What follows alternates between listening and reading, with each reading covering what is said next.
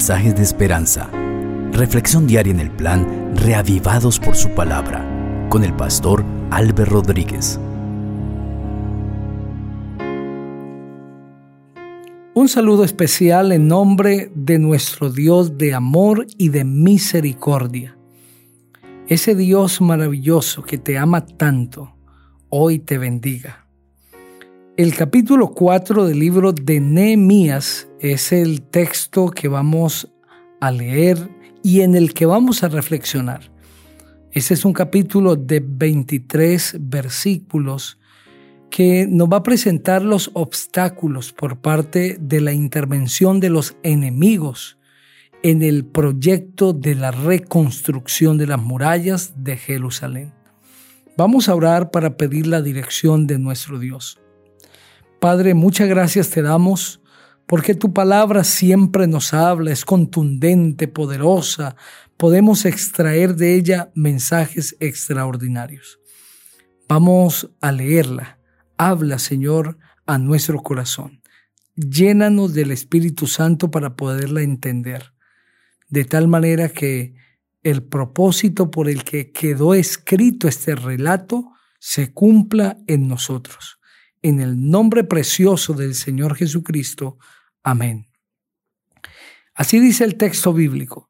Cuando Zambalat supo que estábamos reconstruyendo las murallas, se puso furioso y se burló de nosotros. Luego fue a hablar con sus compañeros y con el ejército de Samaria y les dijo, ¿y estos pobres judíos qué creen que están haciendo? ¿Vamos a permitir que vuelvan a ofrecer sus sacrificios? ¿Acaso creen que acabarán de reconstruir en un día? ¿O que van a recoger de las cenizas las piedras que fueron reducidas a polvo? A su lado estaba Tobías el amonita, quien decía, la muralla que están reconstruyendo con el solo peso de una zorra se vendrá abajo. Dios nuestro, escucha cómo nos menosprecian y haz que su menosprecio recaiga sobre ellos, que sean el botín de quienes se los lleven cautivos. No pases por alto su maldad, ni perdones su pecado, pues se enfurecen contra nosotros al ver que estamos reconstruyendo. Hemos reconstruido la muralla hasta la mitad de su altura Casi hemos terminado la obra porque tu pueblo tiene ánimo para restaurarla.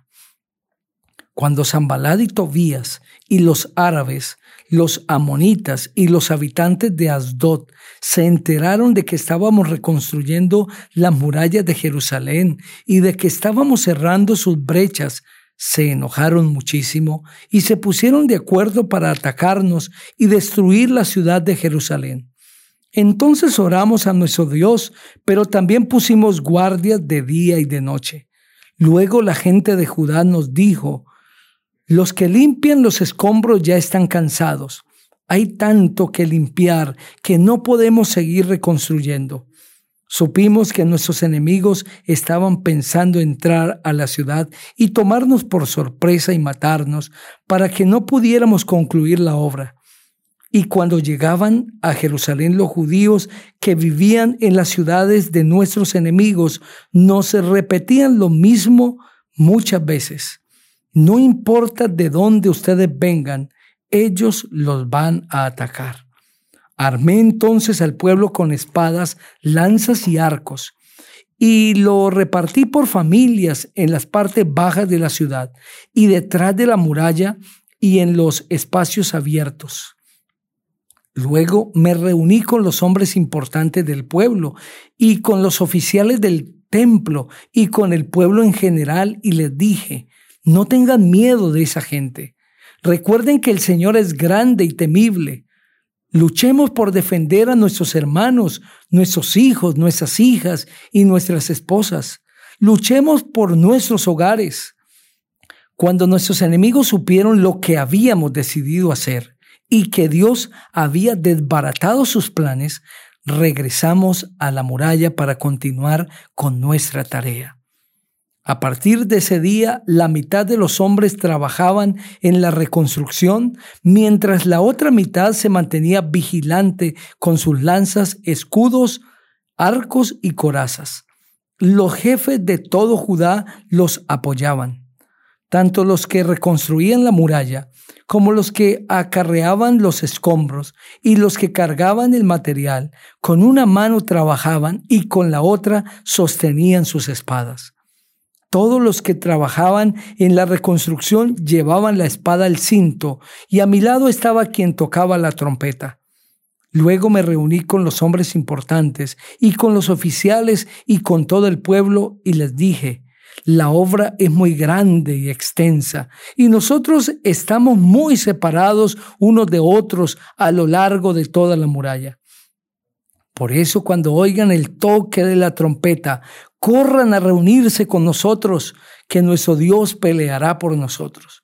Y así, desde la salida del sol hasta que aparecían las estrellas, trabajábamos en la obra mientras la mitad de nosotros se mantenía lanza en mano.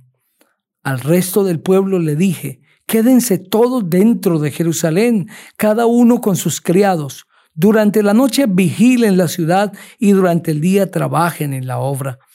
Mis hermanos y mis criados y los centinelas que me seguían, trabajamos sin descanso. Ninguno de nosotros se quitaba la ropa a no ser para bañarse. Amén.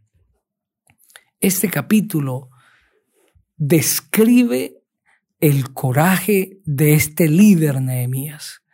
Su fe es puesta a prueba, su capacidad de liderar es puesta a prueba, su entrega por esta obra es puesta a prueba y el Señor lo está acompañando. Es desafiante la tarea que tiene por delante, pero más que eso, ahora los enemigos se unen para atacarlo.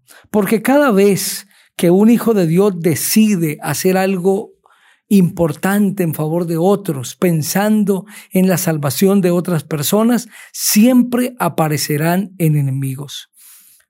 No importa qué sea lo que hagamos, puede ser lo más bueno que nos propongamos hacer, siempre aparecerán personas opositoras, enemigos que atacarán lo que estamos haciendo.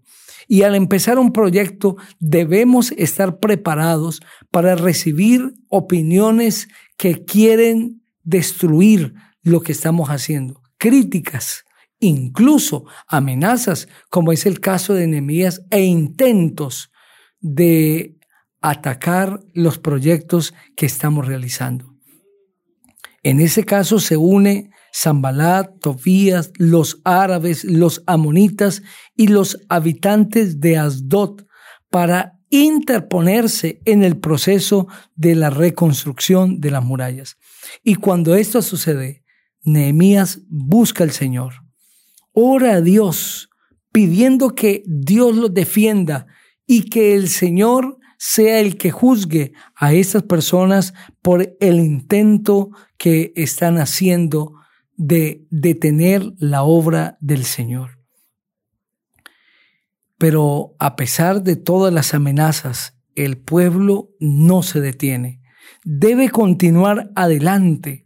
El pueblo está bajo el liderazgo de este líder de Nehemías que les dice no tengan miedo, no teman a esa gente. Recuerden que el Señor es grande y temible. Luchemos por defender a nuestros hermanos, nuestros hijos, nuestras hijas, nuestras esposas y luchemos por nuestros hogares.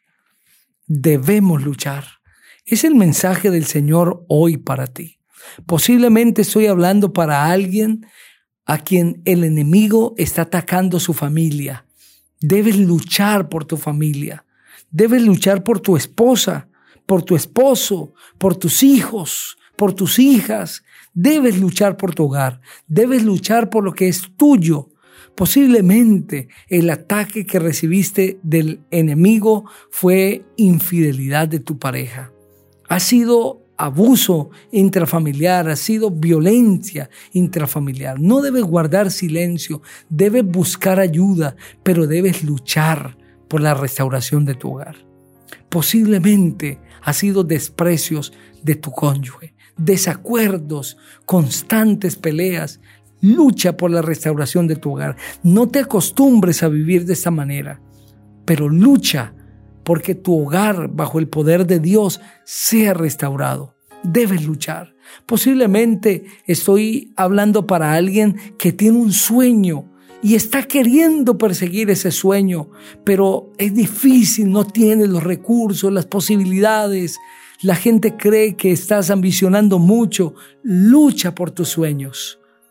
Mientras tú tengas la seguridad que tus sueños están siendo dirigidos por el Señor y que tienen el aval de Dios, lucha por ellos, no te rindas, no tengas miedo, que el Señor está contigo. Debes luchar. Y si lo haces, el Señor te recompensará. Sé un guerrero en las manos de Jesús. Quiero invitarte para que ores conmigo. Padre, muchas gracias por el mensaje de tu palabra.